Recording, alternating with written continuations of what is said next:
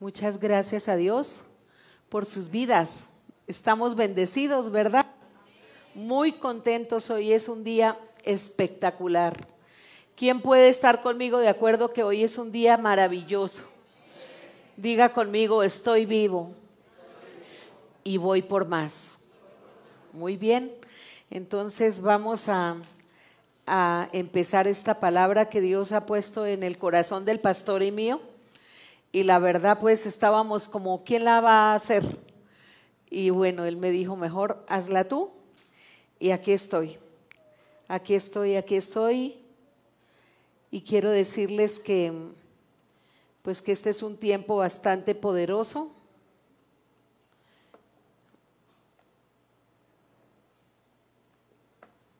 Esta cosa. ¿Qué me pasó aquí, mi amor? Ay, importante trabajar en equipo, ¿verdad? Por eso dice la Biblia, mejor es que dos que uno, porque cuando al uno algo se le olvida, el otro se le acuerda. Cuando el uno se cae, el otro lo levanta. Así que bendito sea Dios por los esposos y por las esposas de esta iglesia que generamos cambios, ¿no? Gloria a Dios. Porque sin nosotros no habría hijos. Entonces un aplauso también por los hijos que hay acá, por los jóvenes y los mayores, que todos somos hijos. Muy bien. Entonces el, término de hoy, la, palabra se llama necesitas un éfata. Y todos, uy, ¿eso qué es? ¿Eso a, a qué sabe? ¿Cómo se come? ¿De qué manera lo consumimos? ¿Será parte del ayuno? No. Pues hoy les voy a contar de qué se trata éfata. Y para eso vamos a empezar por decirles que muchas veces en la vida venimos caminando y de repente nos damos cuenta que nos estancamos. O de repente nos damos cuenta que avanzamos dos pasos y retrocedemos uno. O que hay áreas de la vida que están bien, pero hay otras áreas que no están funcionando. Y éfata en el original que es arameo, significa destapar, significa destrabar. ¿Quién necesita destrabarse en algo? Yo creo que todos, ¿verdad? Esta mañana cuando empecé la, cuando estaba preparando el tema, terminándolo de preparar, sin darme cuenta me levanté y empecé a hacer así por el frío, ¿no? Entonces después dije, no, me estoy es destrabando, ¿sabe? Me estoy destrabando. Así que tú sacúdete un poquito porque está haciendo frío y diga, me estoy destrabando, me estoy destrabando, me estoy destrabando. Sacúdete, no te dé miedo, es una dinámica. Nos estamos destrabando. Hoy Dios te va a destrabar y te va a quitar el frío de paso, ¿no? Maravilloso, muy bien. Entonces, Vamos con Marcos 7, 24, 35, que es la palabra, el cimiento de esta plática. Y dice, levantándose de allí, se fue a la región de Tiro y Sidón. Y entrando en una casa, no quiso que nadie lo supiese, pero no pudo esconderse. ¿A quién se refieren? ¿De quién hablan? De Jesús, ¿verdad? Porque una mujer cuya hija tenía un espíritu inmundo, luego que oyó de él, vino y se postró a sus pies. La mujer era griega y sirofenicia de nación, y le rogaba que echase fuera de su hija al demonio. Pero Jesús le dijo, deja primero que se sacien los hijos, porque no está bien tomar el pan de los hijos y echarlo a los perrillos. Respondiendo ella, dijo, Señor, pero aún los perrillos debajo de la mesa comen de las migajas de los hijos. Entonces dijo, por esta palabra, ve, el demonio ha salido de tu hija. Y cuando llegó a su casa, halló que el demonio había salido de su hija y la hija estaba acostada en cama. Volviendo a salir de la región de Tiro, vino por Sidón al mar de Galilea. ¿De quién hablamos? Jesús. Pasaba por Decápolis y le trajeron un sordo y tartamudo y le rogaron que le pusiera la mano encima y tomándole aparte de la gente, metió los dedos en las orejas y escupió y tomó tocó su lengua y levantando los ojos al cielo gimió y dijo, ¿qué dijo? Éfata. Repite conmigo, iglesia. Éfata. Es decir, se abierto. Es decir, destrábate. Al momento fueron abiertos sus oídos y se desató la ligadura de su lengua y hablaba bien. Esta palabra es muy poderosa porque ahorita la iglesia, y qué decimos los que están fuera de la iglesia, peor, están ciegos, sordos y mudos, como Shakira. Ustedes ya se dieron cuenta lo que está pasando en el mundo. Shakira y Piqué de moda, ¿no? Entonces, esas son las soluciones del mundo justamente.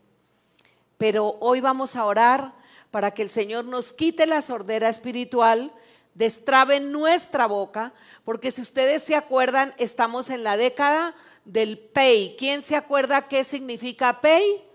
Que es eso, están muy despiertos. Boca boca. Esta es la década de la boca. Es la década donde nosotros vamos a lograr lo que no habíamos logrado, muchos años atrás a través de declarar la palabra de Dios, a través de profetizar sobre las situaciones adversas, a través de crear realidades hablando lo que Dios habla, no hablando bobadas. Entonces, vamos a orar por esta palabra. En este momento, Señor, cierren sus ojos eh, destrábanos.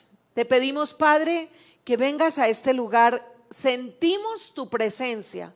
Esa presencia que hemos anhelado, la sentimos, Señor. Empezamos a darnos cuenta la importancia de congregarnos, de venir, Señor, a jalar ese manto tuyo, Señor. Hoy queremos ser bendecidos, Señor, no en algunas áreas, sino en todas las áreas de nuestra vida que están trabadas, Señor, se destraban. Gracias porque viene algo, el poder de tu Espíritu Santo va a destapar los oídos sordos, va a destapar las bocas que estaban enmudecidas y cerradas y va a destapar las gargantas que estaban taponadas. Toda enfermedad se va a ir hoy en el nombre de Jesús, porque Jesús está aquí. Vamos a darle un aplauso al Señor y vamos a decirle, Señor, destápame, destápame, Señor, destápame. Así que, iglesia, es muy importante que nosotros de verdad entendamos el valor del ayuno. Este es un tiempo poderoso para no desperdiciar. El enemigo ha querido sabotear este ayuno, porque como nunca hacía tiempo, la iglesia no hacía un ayuno tan anhelado y tan acucioso como ahora. Pero yo te pido, si tú aún no has empezado a ayunar, empiézalo. Y si tú lo estás haciendo por nada, retrocedas. Porque una de las estrategias del enemigo es evitar que la gente sirva, es evitar que la gente cumpla su propósito, es evitar que escuchemos la voz de Dios. Solamente la voz de Dios es la única que nos va a dar dirección hacia un propósito cierto y efectivo.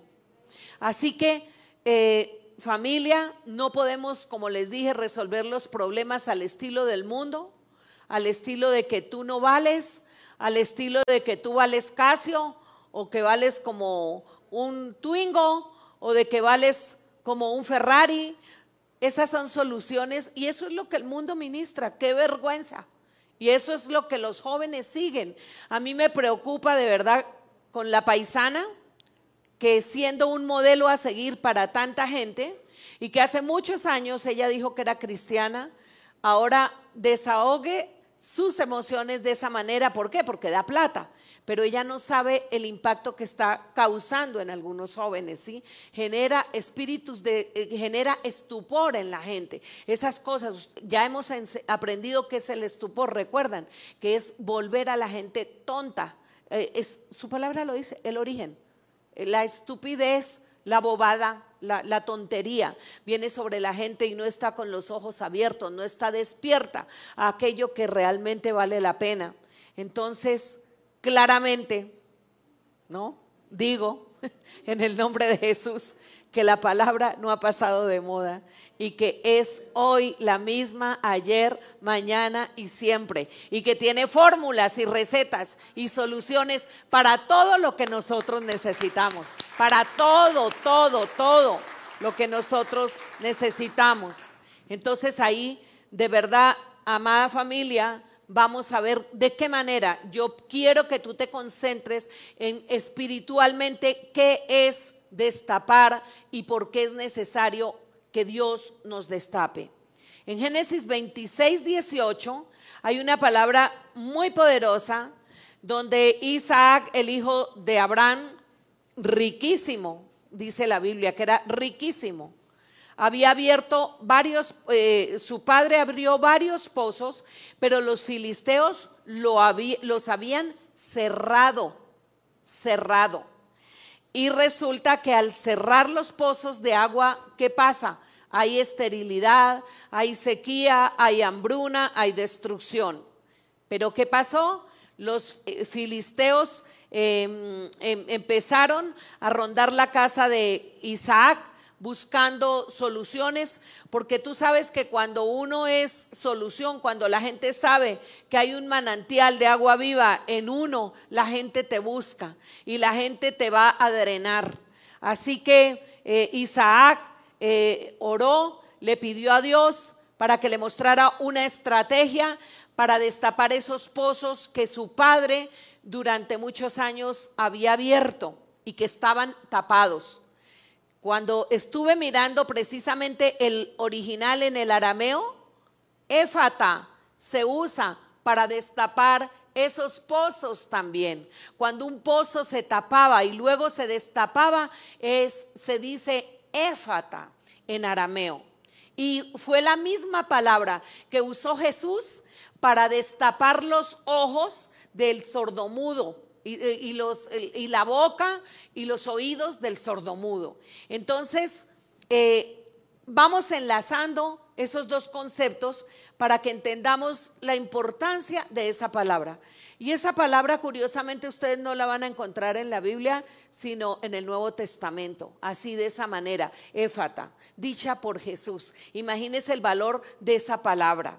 En Génesis luego 26, bueno, ahí vemos eh, que Isaac, eso es materia de e, e, esa prédica. Hay una prédica sobre los pozos que tenemos en, el, en, YouTube, pero bueno, les quiero comentar que eh, dice acá la palabra en, en Génesis 26, 18. Y volvió a abrir Isaac los pozos de agua que habían abierto en los días de Abraham su padre y que los filisteos habían cegado. Vamos al 19, dice, pero cuando los siervos de Isaac cavaban en el valle y hallaban allí un pozo de aguas vivas, los pastores de Gerar riñeron con los pastores de Isaac diciendo, el agua es nuestra, el agua es nuestra. Y así varios pozos siguieron destapando, ustedes leen este capítulo, y, y todo pozo que se abría generaba pleito y generaba contienda. Yo quiero que tú entiendas por qué es importante tener los oídos abiertos en este tiempo, porque Dios nos está diciendo que este año si nosotros nos alineamos porque está sujeto a buscar dirección de Dios. Como nunca Dios está diciendo, búscame y me hallarás en el lugar secreto. Así que ya no, no, no a cualquiera y no de cualquier manera. Así que tenemos que meternos mucho en el lugar secreto para ver cómo se destapan esos pozos. Y Dios nos ha prometido que nos va a dar pozos, pero de diferente manera. Como lo dice aquí en Génesis 26, 22, que dice, y se apartó de allí y abrió otro pozo, y no riñeron sobre él, y llamó su nombre Rehoboth, porque ahora Jehová nos ha prosperado y fructificaremos en la tierra. ¿Qué palabra más poderosa Dios te está hablando? Dios mío, yo estaría apuntando y felicito a las personas que traen su, su, cuaderno. Y saben, ya se los he dicho, porque apuntamos en el celular y ni lo revisamos. Toma nota en tu cuaderno. Si yo les mostrara mi, mi libreta de ayuno, ya la tengo repleta y en colores de colores, porque cada vez Dios con una palabra nos habla distinto y yo lo tomo de acá y lo agarro de acá y digo, wow, Dios, maravilloso eres, me estás hablando. Este año para aquellos que vamos a estar alineados con el Señor. Vienen grandes promesas. Seremos pastoreados por el Señor. Y ustedes saben que el pastoreo del Señor es cuando Él toma directamente su vara y su callado y nos acerca a los manantiales de agua viva. O sea, a los pozos que están destapados, a los pozos a los cuales Jesús les dijo, éfata.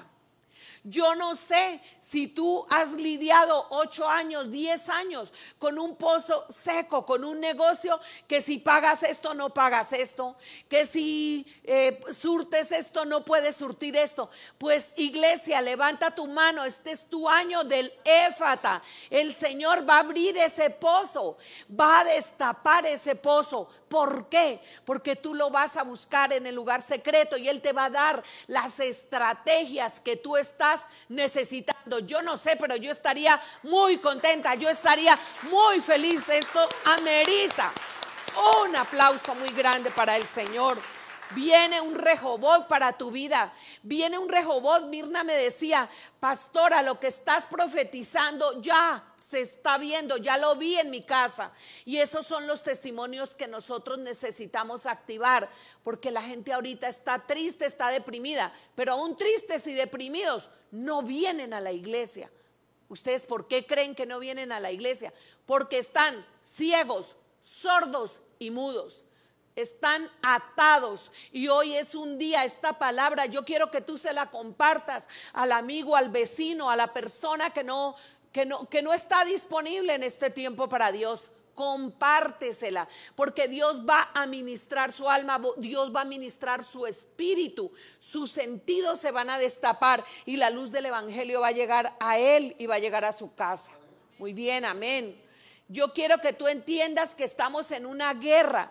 Es el mundo espiritual es real. Yo quiero que tú entiendas que no lo dudes un momento, que los demonios, los ángeles es una realidad, que están alrededor nuestro, pero que nosotros no podemos temer porque tenemos autoridad con la boca. Es con la boca, no es ni con un látigo, no es ni con, con humo, de incienso, no es con nada distinto, es con la palabra de Dios, que los demonios huyen. Que cuando tú llegues a un lugar, los demonios tienen que empezar a salir. Cuando tú llegas a un lugar donde hay un enfermo, un sordo, los oídos tienen que empezar a escuchar, porque esa es la unción que está dando Jesús el día de hoy. El éfata es para ti, es para ti, es para ti. Amén. Bueno, entonces vamos a dar un aplauso al Señor. Aquí tenemos a Juan 8:36 que nos dije, nos dice, y es una palabra preciosísima que la conocemos desde hace tiempo, que dice, amigos, Juan 8:36, así que si el Hijo os libertare, seréis verdaderamente libres. ¿Y sabes por qué dice la Biblia verdaderamente libres? Porque muchas veces hemos acudido o acudieron o acudimos, que sea muy del pasado, a los brujos, a los hechiceros, para que nos amarre, para que amarren a otros, nos desamarren y hacemos tanta tontería. Entonces, por eso la palabra hace énfasis y dice, si el Hijo, o sea, si Jesús os libertare, seréis verdaderamente libres.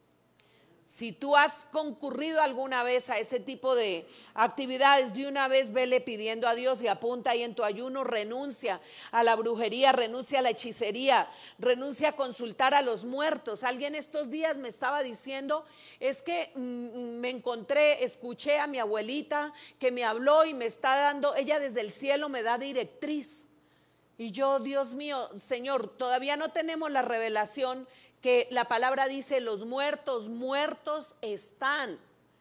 Eh, Dios los tiene en, en ese estatus porque así Él lo ha concebido precisamente para que la gente no sea idólatra. Y más adelante vamos a hablar de eso. La idolatría a los muertos, la idolatría a, muchas cosas, hace que también los ojos se enseguezcan, que seamos sordos y mudos. Y, y les voy a leer por qué. Pero bueno, ¿Cómo sabemos que tenemos algún tipo de atadura o, y que un demonio ha tomado control en algún área de nuestra vida? Entonces, hay unas cosas que son básicas, unas reglas que son básicas. Donde hay una limitación, hay una atadura. Sí, donde hay una limitación, hay una atadura. Por eso muchas veces cuando uno se enfermó y no hizo, no se trató bien, quedó limitado. Ahí hay una atadura. Lo que pasa es que a veces nos acostumbramos a vivir con la atadura. Ya nos acostumbramos a andar cojos, nos acostumbramos a andar medio sordos, nos pero esa es una atadura, esa es una atadura. Entonces, otra situación, si estás enfermo constantemente, aunque vienes a la iglesia, aunque ayunes, aunque ores, pero si esto es continuo, eso es una atadura. La falta de prosperidad continua, eso es una atadura. Eso necesita ayuno y oración eso necesita un éfata. Eso necesita un rompimiento de parte de Dios. ¿Y por qué es importante que lo tengamos presente? Porque todo esto lo dice la Biblia para que nosotros seamos liberados. Porque si nosotros lo que llamamos es, no, es que tengo ahí como un malestarcillo. No, esto es esta situación, lo vamos a identificar y lo vamos a sacar. Diga conmigo, Dios me ha traído hoy para ser verdaderamente libre. Es la verdad. Ok. Entonces, un aplauso para el Señor. Yo sé yo sé, yo sé que sé que mientras estoy predicando, sus ojos se están abriendo, sus ojos espirituales. Ustedes no van a volver a ser iguales. Está en el cielo hecho está, eso está muy orado. Y le pedimos al Señor, las personas que están activas en este ayuno van a ser diferentes. No por nosotros, nosotros no nada que ver, porque a Dios le ha placido cuando uno lo busca de corazón, Él escucha. Y ustedes saben que el ayuno es poderoso. ¿Para qué? Para romper yugos, para romper ataduras. Entonces estamos en una guerra. Hay espíritus rondando, ángeles y demonios. Es la realidad. Entonces, ¿aquí de qué se trata? Se trata es que nosotros entendamos que nosotros tenemos todas las herramientas para salir victoriosos y que en Cristo ya somos más que vencedores, pero tenemos que portarnos como hijos de Dios y declararlo y establecerlo en el lugar en donde estamos, ¿vale? Entonces vamos a ver ese aplauso pues que iba a dar Erika. Muy bien, muy bien. Entonces, les tengo una noticia la guerra no es opcional. O sea, no es como en el servicio militar de en el mundo, que es, no, en unos países a los 18 años unos van a la guerra, otros no, y en otros no, el que quiera, el que no quiera. No, en el mundo espiritual, si tú no peleas tus batallas, te quedaste. Por eso a veces cuando uno ve a sus hijos dormilones y todo como el Jonás que se durmió allá, entonces se estaba hundiendo la barca por cuenta del dormilón que no se hundan sus casas por cuenta de los dormilones, sino que estemos despiertos y abusados, porque la victoria ya está, pero tenemos que darla. Muy bien. Entonces, la guerra no es opcional. Si algo se está manifestando en tu vida, si Dios te está hablando hoy, yo sé que Dios les va a hablar, lo sé. Dígame, levánteme la mano aquella persona que diga, ya Dios me está hablando. Ya, Ah, bueno, porque entonces no estoy, muy bien, muy bien. O si no me estoy aquí perdiendo el tiempo, ¿no? Muy bien, porque yo ya di mi batalla por ustedes también. Sí, porque vamos para adelante, vamos para adelante. Sí, muy bien. gloria a Dios, gloria a Dios. Entonces, la guerra no es opcional y al no ser opcional, todos tenemos poder para dar la batalla que Dios nos asigne. Vea, les tengo un ejemplo, y eh, quizás en alguna oportunidad lo conté cuando Tere, Teresita está por acá, bueno, Teresita, eh, la mamá de Juan Carlos, eh, ellos fueron discípulos nuestros de matrimonios y estuvimos en una iglesia donde no nos permitía, bueno, no se permitía la liberación porque no se creía en la liberación, porque también hay teorías para todo. Entonces, que no, que cuando uno recibe a Cristo ya es libre, ¿sí? Uno es libre. ¿De qué? De la condenación eterna. Pero de ahí en adelante hay que romper muchas ataduras y muchas cadenas. Entonces es una chamba que hay que hacer. ¿Y qué pasó? hasta los libros en la librería que tuvieran que ver con liberación no los dejaban vender. Entonces nosotros estábamos en la disyuntiva, pues hay que obedecer, hay que sujetarnos. Y estábamos en la casa, eh, nuestro, en nuestra casa, en, en, una, en una ministración con Miguel Ángel y y se empezaron a manifestar los demonios, se empezaron a manifestar. La verdad nosotros no teníamos mucha cancha en eso porque no era el, la línea. No, hombre, ya los dos nos miramos y dijimos, no, pues entrémosle porque así como, como Dios lo permite, entonces, ¿cuál es el ejemplo que dice? Que si algo se está manifestando, aprendimos, tú lo puedes confrontar. Si tú estás plantado en tu condición de hijo de Dios, así que no temas. Entonces ese cuento de que es que llegan por la noche y que me empujan y que y es que me hablan y es que llegó mi abuelita y mi tío y que mi esposa y mi esposo son demonios que imitan, son imitadores, engañadores porque de verdad eso todo eso hay que conocerlo y saberlo, pero no es para afanarnos, es para reprenderlo en el nombre de Jesús. Porque si Dios te va a hablar, te va a hablar a través de la palabra y te va a hablar a través del Espíritu Santo y a las personas que se fueron en Cristo, dice la Biblia, que tienen una morada en el cielo y que allá están chévere y tranquilos y están en paz, no están como nosotros acá dando la batalla, ¿correcto? Entonces, con la ah, entonces otra otro, otra otra base, otro presupuesto de la guerra se hace con la palabra. Jesús es el verbo y es el que nos liberta. Tener a Jesús en nuestro corazón es el primer paso. ¿Ok? Tercero, ¿de qué otra manera? Con mi cooperación. O sea, no puedo estar llamando cada rato a la gente que venga y me libere. Yo tengo la autoridad como hijo de Dios de sacar los demonios de mi casa, de sacar los demonios de la iglesia, del trabajo donde yo estoy, de liberarme, porque lo hago eh, convencida de que si el Hijo me libertó, soy verdaderamente libre y que Dios me dio potestad para hollar serpientes y escorpiones y sobre toda fuerza del enemigo y que qué, y que nada, nada, o alguna cosita, dice la Biblia, no, nada nos dañará, nada o sea, más me daña si dejo entrar al chamuco, más me daña que llegue y se acueste conmigo, eso sí me daña. Entonces tenemos que abrir los ojos. Entonces, la confrontación es indispensable para la solución, porque confrontar la situación es lo que hace que seamos verdaderamente libres. Fíjese que hasta en lo natural, cuando tenemos una situación que no está bien, que no nos gusta, el mundo dice, ay no, por la paz dejemos todo así, ¿no?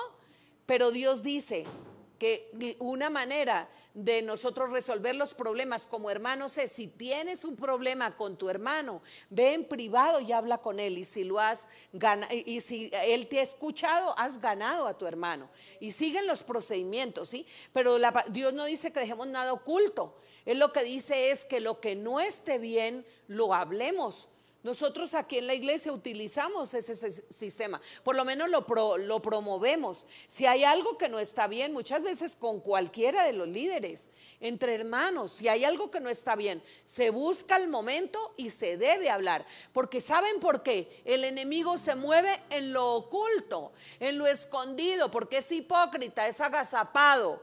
En cambio, cuando hay luz, por eso la palabra dice, conoceréis que la verdad y la verdad os hará libres. Amén. Y muchas veces uno está prevenido con un hermano o con un hijo o con su mamá o con su pastora o con algo. Ay, y si se guarda eso, eso se va agrandando. Pero de pronto vamos, buscamos la oportunidad para hablar y cuando hablamos decimos, oye, de verdad, se chanclas que sí le mete a uno Mire, esto era una bobada, o sea, era una tontería, era una diferencia. Por eso nosotros tenemos que comunicarnos, tenemos que romper todas, todas las cosas que de, lo que el enemigo se quiere valer para, para romper para ser libres, para que haya una apertura de aquello que está tapado en nuestra vida. Eso es ser uno maduro, cristianos maduros. Dios está llevando a su iglesia a otro nivel. Yo felicito a los líderes que tomaron la decisión de, de verdad de decir, yo sí quiero mi casa de fe y yo quiero invitarlos, Porque es más, ustedes tienen en este momento todo el potencial. Yo los veo y digo, wow, tienen todo para hacerlo. Nosotros, el pastor y yo, estamos ya formándolos y hemos depositado mucha vida en ustedes porque ustedes lo van a hacer y lo deben hacer mejor que nosotros, para la gloria de Dios, porque es para la gloria de Él. Entonces, por eso les digo, si alguien los va a llamar, que ven a la casa de fe, qué padre que me llamen, qué padre que Dios puso a esta persona inquieta. Vamos a orar, vamos a hacerlo.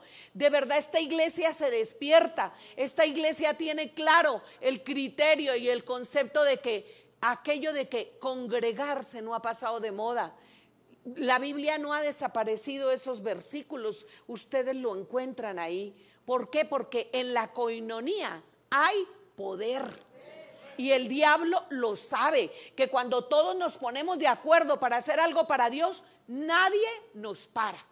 Yo no sé si ustedes se acuerdan con la torre de Babel, alguna vez el apóstol Springer lo explicaba, que era tan grande ya el trabajo que estaban haciendo los obreros para la torre de Babel, que hasta Dios, dice, hasta Dios temió pero es una forma de describir que dijo Dios, wow, ya muchos se pusieron de acuerdo, estos se pusieron de acuerdo. Entonces Dios invitó al Padre y al Hijo, perdón, Dios Padre invitó al Hijo y al Espíritu Santo y dijo, bajemos y pongamos orden.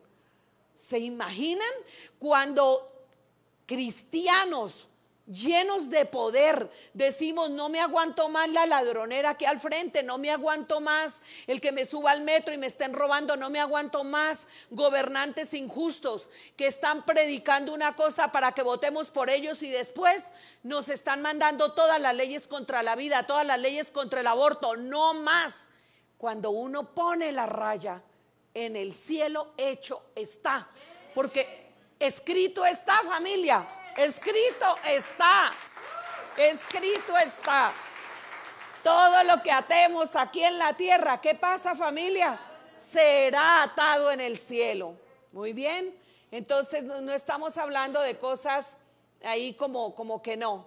Entonces, bueno, tres cosas de las cuales debemos ser libres. Ay, yo estaba como gritando mucho, me estaba desgañotando acá. Perdón, es un término colombiano, se me salió.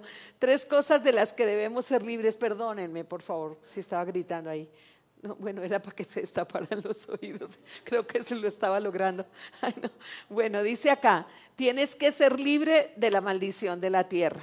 Entonces, cuando Dios quiere que avancemos en nuestra libertad, hay tres cosas que ustedes deben trabajar y apúntenlo para que luego lo oren en sus casas.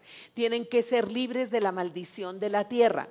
Les pongo ese ejemplo. Cada país tiene sus propias bendiciones. Por ejemplo, cuando se describe México, que dos costas, que 32 estados, las riquezas de cada estado, muchas cosas lindas. Pero al lado, el enemigo ha colocado las maldiciones. Entonces, la gente dice, ay, yo no creo en las maldiciones. Pues no lo crea, pero independientemente que usted lo crea o no, existen. Y entonces nos toca luchar contra ello. Entonces hay ciertos demonios, ciertos espíritus, principados, potestades. ¿Se acuerdan que Efesios 6.12 dice que nuestra lucha no es contra carne y sangre, sino contra huestes espirituales de maldad que habitan en las regiones celestes y contra gobernadores, contra principados, contra, bueno, entonces así como hay jerarquías en lo natural que gobiernan un país, también hay jerarquías que gobiernan el mundo espiritual de un país, tanto de parte de Dios como del enemigo. Y lo que tiene que hacer un hijo de Dios es empezar a trabajar con sus hermanos en la iglesia, eclesía, y empezar a replegar las tinieblas que hay en ese lugar. Y esa es la labor que nosotros tenemos hacer, que hacer. Entonces, si, tenemos que empezar por nuestra propia casa. ¿sí? Si nosotros como cristianos nuestra casa está llena de brujería, llena de idolatría, llena de tanta cosa, pues ¿cómo vamos a estar bien? Nosotros no vamos a poder dar ninguna batalla. Primero tenemos que liberarnos de todos esos anatemas de los que hablaba el pastor hace ocho días, ¿correcto? Entonces, bueno, dígale ahí al vecino, libre, librémonos de los anatemas y hágale así por el frío. Haga así, haga así por el frío, ¿no? Eso, muy bien, muy bien. Bueno, yo estoy muy contenta porque están aprendiendo. Dice acá que cada país tiene sus maldiciones, lo que yo les decía. Entonces, la tierra mexicana, por ejemplo, eh, estudios que se han hecho a, nivel, eh, digamos, profético de, guerra espiritual altísima, hablan de, los, principados que más se mueven. Pues ahora el narcotráfico, tristemente que antes era de Colombia y de otros países de Sudamérica, ahora México, ahí sí que no se están cantando nada más las rancheras, como dicen, eh, es también la masonería, la rebelión, hay muchas ataduras, el amiguismo, la corrupción. Cuando yo pregunté sobre el amiguismo y el amiguismo, sí es eso, unido a la corrupción. El amiguismo es cuando uno por el amigo, en vez de seguir la palabra, entonces no, pero es que es mi amigo, no, pero es que eso está mal, no, pero hay que ayudarlo, miren a ver cómo le ayuda. Y eso es una fuente de corrupción, eso en el mundo espiritual es un demonio, un principado de amiguismo que hay que abolir y se empieza a abolir cuando Dios le abre a uno los ojos de su entendimiento y dice, esto no está bien. Puede ser mi amigo, mi mamá, mi hijo, mi tía, pero esto no está bien. Y es lo que queremos eh, cambiar. Bueno, muy bien. Entonces, otra maldición que se debe romper son las maldiciones generacionales de por la familia. Vea, yo sé que todos nosotros nos creemos y sabemos y amamos nuestra familia y eso no, no tiene nada de malo porque nosotros debemos amar a nuestra familia y, pues es un deber también honrar padre y madre y todo eso. Pero cuando uno empieza a conocer a Dios y empieza a conocer su palabra, empieza a discernir, y perdonen mis hermanos si me escuchan, porque no estoy tratando de ofender a, mis padres, ni a la memoria de mis padres de ninguna manera, no, sino empieza uno a discernir, oye, mi mamá qué razón tenía cuando hablaba del Espíritu Santo, por ejemplo. Oye, pero aquí no tenían razón cuando nos decían que nos arrodilláramos ante la Virgen de tal parte y ante el... ¿Sí me explico? Porque eso es idolatría. O sea, entonces ya uno cuando Dios le abre los ojos y le destapa los oídos, entonces no, nada tiene que ver el amor por mi papá, el amor por mi hermano, el amor por mi tía, no, eso no, eso, ese amor es sagrado si se quiere, pero realmente mm, tenemos que discernir qué estuvo bien y qué no está bien. Y nosotros tenemos que avanzar, porque la palabra de Dios dice que la gloria de Dios viene para nosotros y que vamos aumentando de qué? De gloria en gloria, de estatura en estatura, de nivel en nivel. Entonces nosotros no nos podemos quedar ahí. Y por más que sea un hermano, que uno lo ame, por más que sea, le dice, mi amor, pues yo te respeto si tú estás de acuerdo con eso, pero la Biblia dice otra cosa. Ahora, tampoco se trata de pelear, si no lo quieren escuchar, pues primero oremos para que le destape los oídos, ¿no? Pero la verdad es una realidad. Entonces, los espíritus familiares son espíritus fuertes de romper por la misma familiaridad que existe. Entonces, porque a veces confundimos el amor a la familia con, con, esto y ahí nos vamos enredados. Porque entonces, si mi familia tiene un espíritu familiar fuertísimo de alcoholismo, y pues entonces yo, yo soy cristiano, pero ay, pues ellos lo hacen, ¿no? Y como es un poquito y de vez en cuando, pues la verdad, no voy a salir de ahí si yo no tomo una decisión. O ciertos hábitos que no están bien.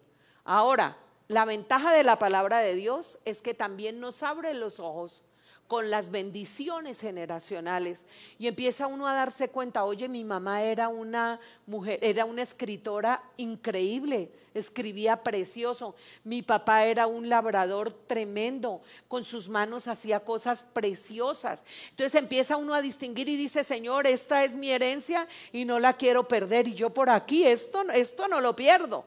O sea, no es todo de que, hay mi familia, no, no, no, no, no. Es ubicarnos en el centro en donde debe estar el tema. ¿Estamos aprendiendo? Muy bien. Ahora vamos a hablar de otra maldición de la cual nos debemos soltar. Es la maldición por la idolatría, que les hablaba anteriormente. El Salmo 135, 15, 18. Miren, ¿por qué es tan importante ponerle cuidado a esto? Dice, los ídolos de las naciones son plata y oro, obra de manos de hombres. ¿Ok? Tienen boca y no hablan tienen ojos y no ven. Tienen orejas y no oyen. Tampoco hay aliento en sus bocas.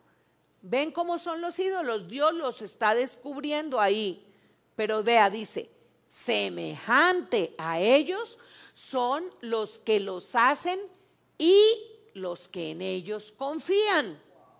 Entonces, muchas veces nosotros, por ejemplo, en Venezuela, esa idolatría con Hugo Chávez, porque era un ídolo, y sigue, lo peor de todo es que después de muerto, la gente lo sigue idolatrando. Háganme el favor, idolatran a un muerto encima de eso. Y dice, ¿qué es lo que dice la Biblia? Que los que a ellos adoran, a ellos veneran o a ellos siguen, se vuelven como semejantes a ellos. ¿Y cómo son ellos? Aquí lo dice. No tienen boca, pero no hablan. Ojos y no ven y orejas y no oyen. O sea, muchas veces nos está gobernando gente literal, ahí sí aplica lo de Shakira, ciega, sorda y muda. Por eso la palabra de Dios nos dice que oremos por nuestros gobernantes. Y por eso Pablo decía, yo me pongo de rodillas para que Dios les dé revelación y les dé sabiduría del conocimiento de Dios y para que se les quite el estupor y para que se les quite el, adormecimiento. Es increíble, pero la palabra es muy clara. ¿Por qué la idolatría es tan peligrosa? Porque te vuelves aquello que tú idolatras. Por eso, si tú idolatras a tu esposo, no lo amas, sino lo idolatras, te estás volviendo igual que él. Y si él es sordo, tú eres sorda. Por eso no entra por ningún lado la razón. Si tú idolatras a un jefe, también lo mismo. Si tú idolatras, ¿cuántas madres o padres idolatramos a veces a los hijos?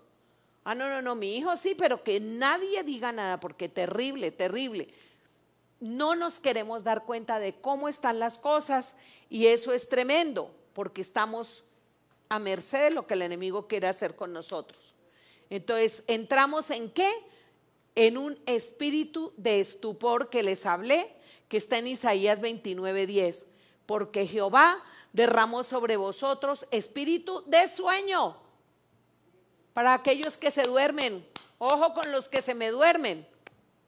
No nos durmamos. Es más, entreguémosle a Dios eso. Mire, hay gente que se duerme cuando empiezan a predicar la palabra.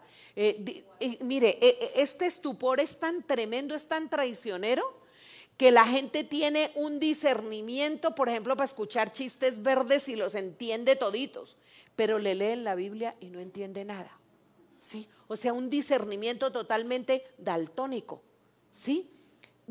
De verdad. O, le están diciendo, mire el peligro, mire que esto, y van como bobos ahí, se meten en, las, en la alcantarilla. O sea, no ven ni en lo natural, menos en lo espiritual, porque están de verdad obnubilados, tienen la mente entenebrecida.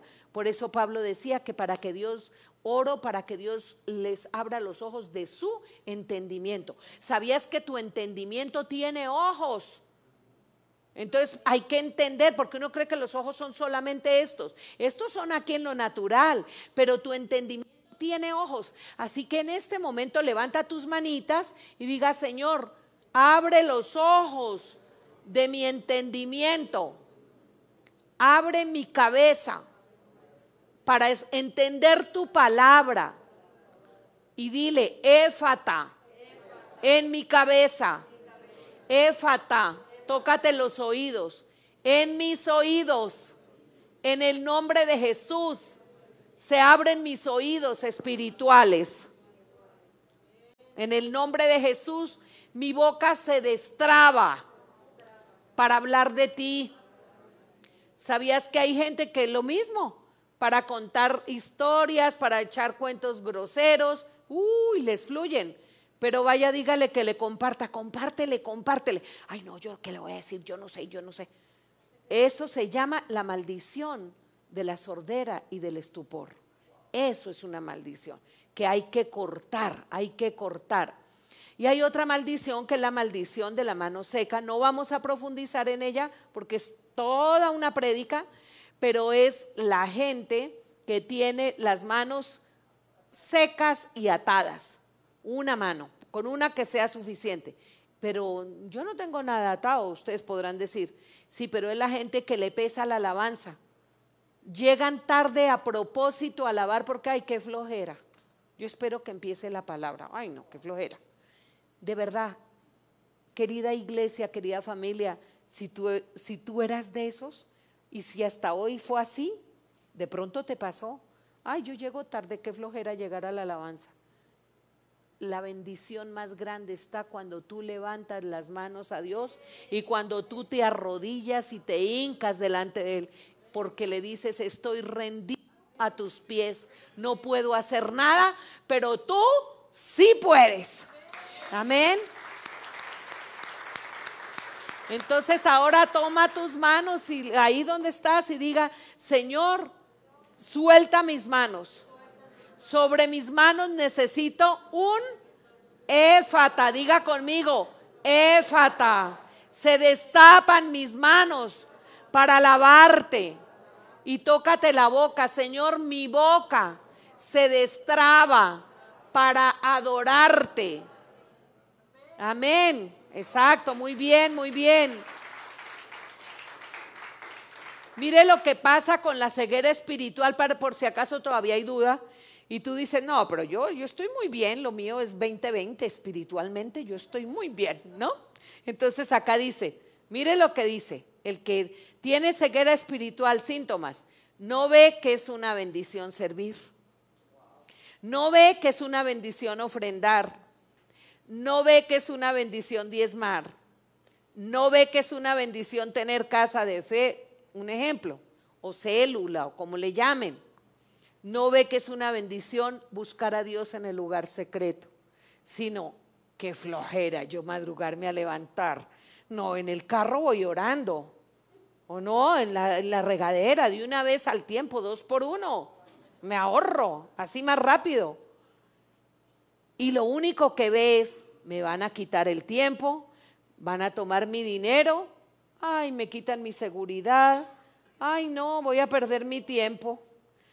Ahora, resultado de abrir los ojos, de abrir la boca y de levantar las manos para adorar.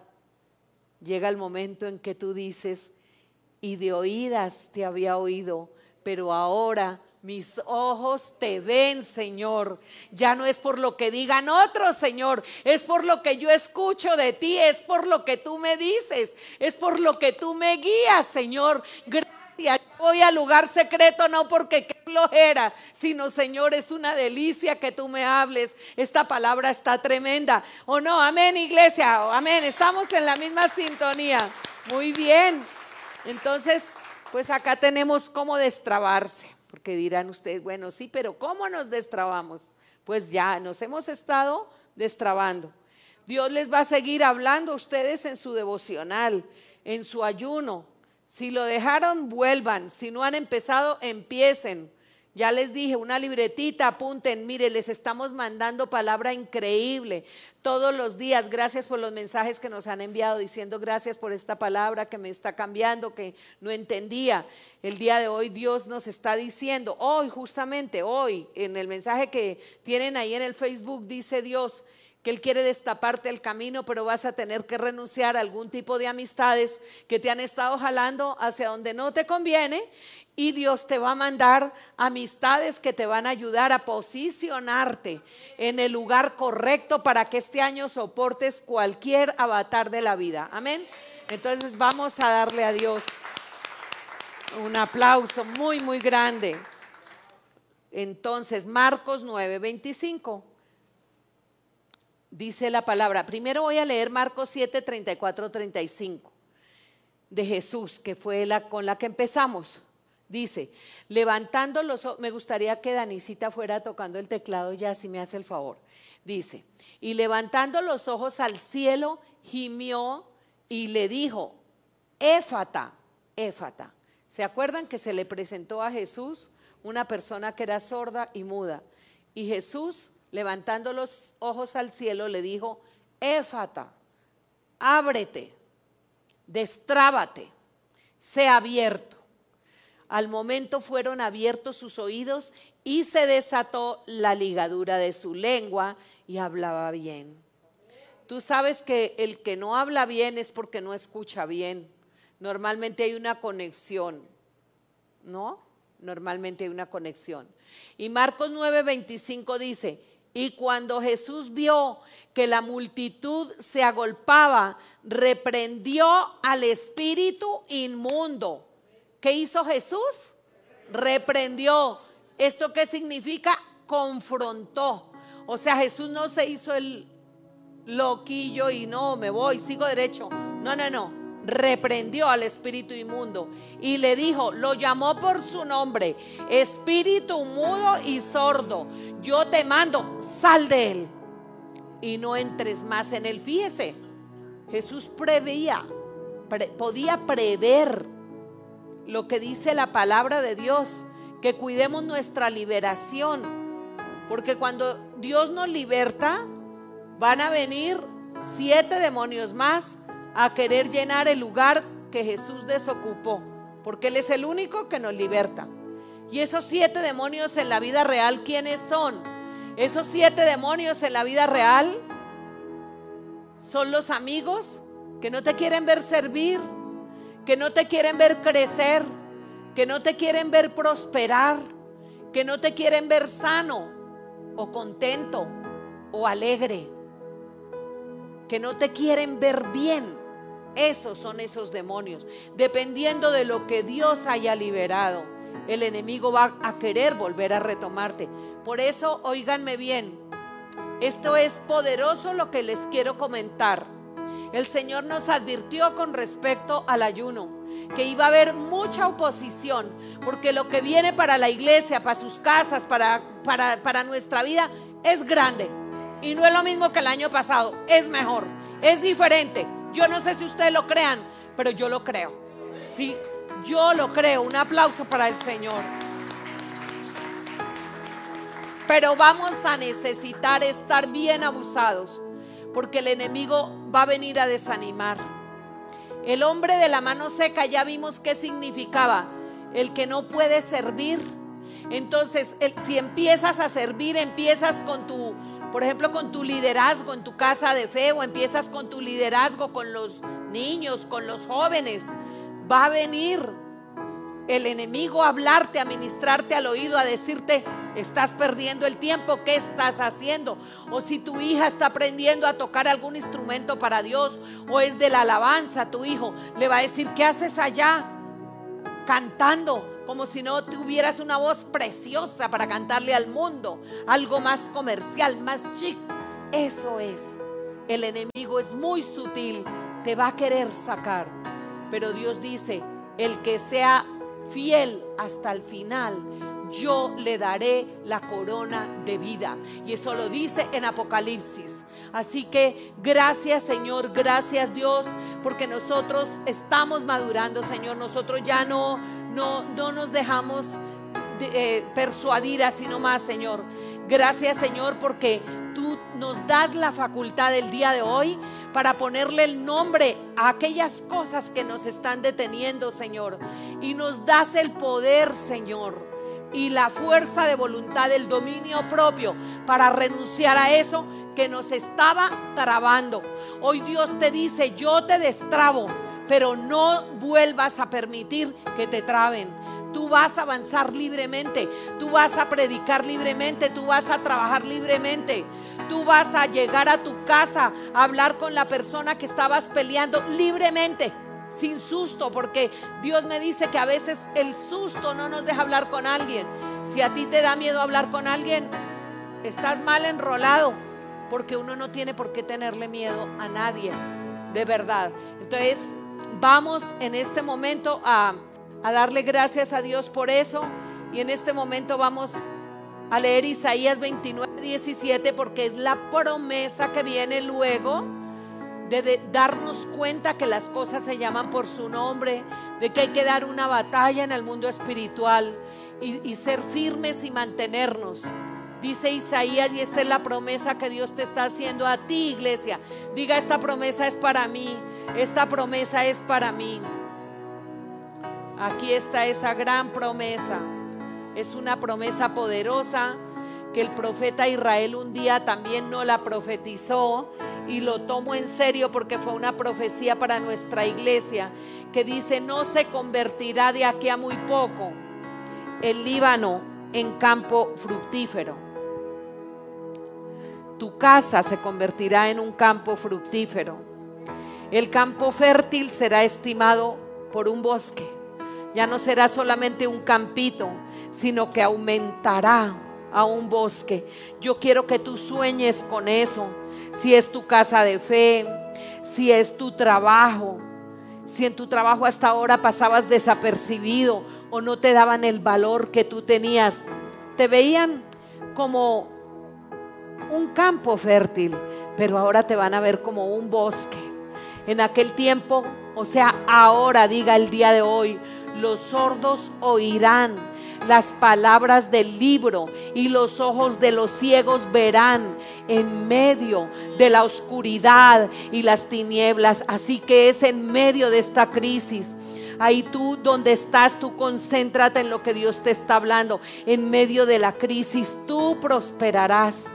En medio de la angustia, tú tendrás paz. En medio de la aflicción, tú consolarás a otros y entonces los humildes crecerán en la alegría de Jehová. Y aún los más pobres de los hombres se gozarán en el santo de Israel. Viene una mutación, iglesia, fe de reino. Hasta ahora donde había oscuridad y ceguera, los que sabían leer no podían porque el libro estaba sellado sin revelación. Pero hoy se ha roto ese velo Así como Jesús rompió el velo para que nosotros pudiéramos entrar al lugar santísimo. Hoy se rompe un velo en esta iglesia, se rompe un velo en ti. Se rompe ese velo para que tú veas nítidamente cómo se llama cada cosa, le pongas el nombre, lo confrontes y antes. Y viene esa mutación porque vas a convertir en un campo fructífero. Aquel que le decían que era un tabel, que era un bueno para nada. En el nombre de Jesús de Nazaret, sales de esa cueva y te conviertes en un árbol que da vida a los demás. Un árbol que está sobre manantiales de aguas cuyas aguas nunca faltan. ¿Quién se siente como ese árbol? Yo me levanto como ese árbol. Diga, Señor, me levanto como ese árbol. Me levanto como ese árbol. Y ya lo último que vamos a hacer acá, pónganse de pie, por favor. ¿Ya se les quedó la palabrita éfata? Bueno, entonces la vamos a aplicar porque todo es con qué? Con la boca. Y yo no, hace, no puedo hacer con mi boca que sucedan cosas maravillosas contra algo que tú quieres luchar con tu boca, ¿ok? Entonces, Vamos a, hoy iglesia, vamos todos a cooperar. A toda área donde hay una limitación le vas a ordenar éfata, que se abra en el nombre de Jesús. Entonces, trae a tus hijos ahí en este momento, a tu mente. Empieza a pensar, ponle el nombre a la situación que están viviendo tus hijos. Y diles, en el nombre de Jesús, dilos, en el nombre de Jesús, sobre mis hijos viene un qué? Un éfata. Sobre tus hijos viene qué iglesia? Un éfata. Cuando tienes un hijo o un amigo que tiene la mente bloqueada, le vas a decir, iglesia, ¿qué le vas a decir a ese amigo que tiene la mente bloqueada? Éfata. Declaro que hoy y en los próximos siete días, de este domingo al otro, el Señor me decía, diles, y yo te respaldo, quienes van a luchar y a pararse en esa palabra, van a tener un éfata en el área que ha estado trabada por muchos años en su vida. Lo van a tener, lo van a tener. Hoy declaro que en esos próximos días, entonces lo digo, las finanzas que estaban trabadas se van a destrabar, van a tener, van a vivir un éfata los matrimonios que han estado en desacuerdos, que han estado desalineados, van a tener un qué iglesia? Un éfata. Viene un éfata para las casas de fe. Los altares familiares se destapan. En el nombre de Jesús, la oración en casa. Señor, pon carga en esta iglesia para que tempranamente te busquen y se deleiten. Que ellos digan, Señor, yo no sabía lo hermoso que era beber esto temprano, Señor. Buscarte, Señor, y que esos manantiales del cielo se abran y tengan un qué? Un éfata para estas familias. Gracias, Señor. Ahora, para cerrar, repita conmigo, Señor, mis ojos se desbloquean, mis oídos se destapan, mi economía se destraba mi salud se sana. Viene un éfata sobre mi salud, sobre mi empresa, viene un éfata. Todo lo que está bloqueado en este momento se destapa, Señor. Señor, gracias porque nos sacas de la esclavitud en que, que vivíamos en Egipto y peor en el desierto, Señor. Cuando hubo tanta sequedad, Señor. Gracias porque nos lleva, Señor, a otros lugares, Señor, este año. Por verdes y delicados pastos nos harás descansar. Ya no somos esclavos, Señor. Ya no soy un esclavo Cántale, cántale al Señor.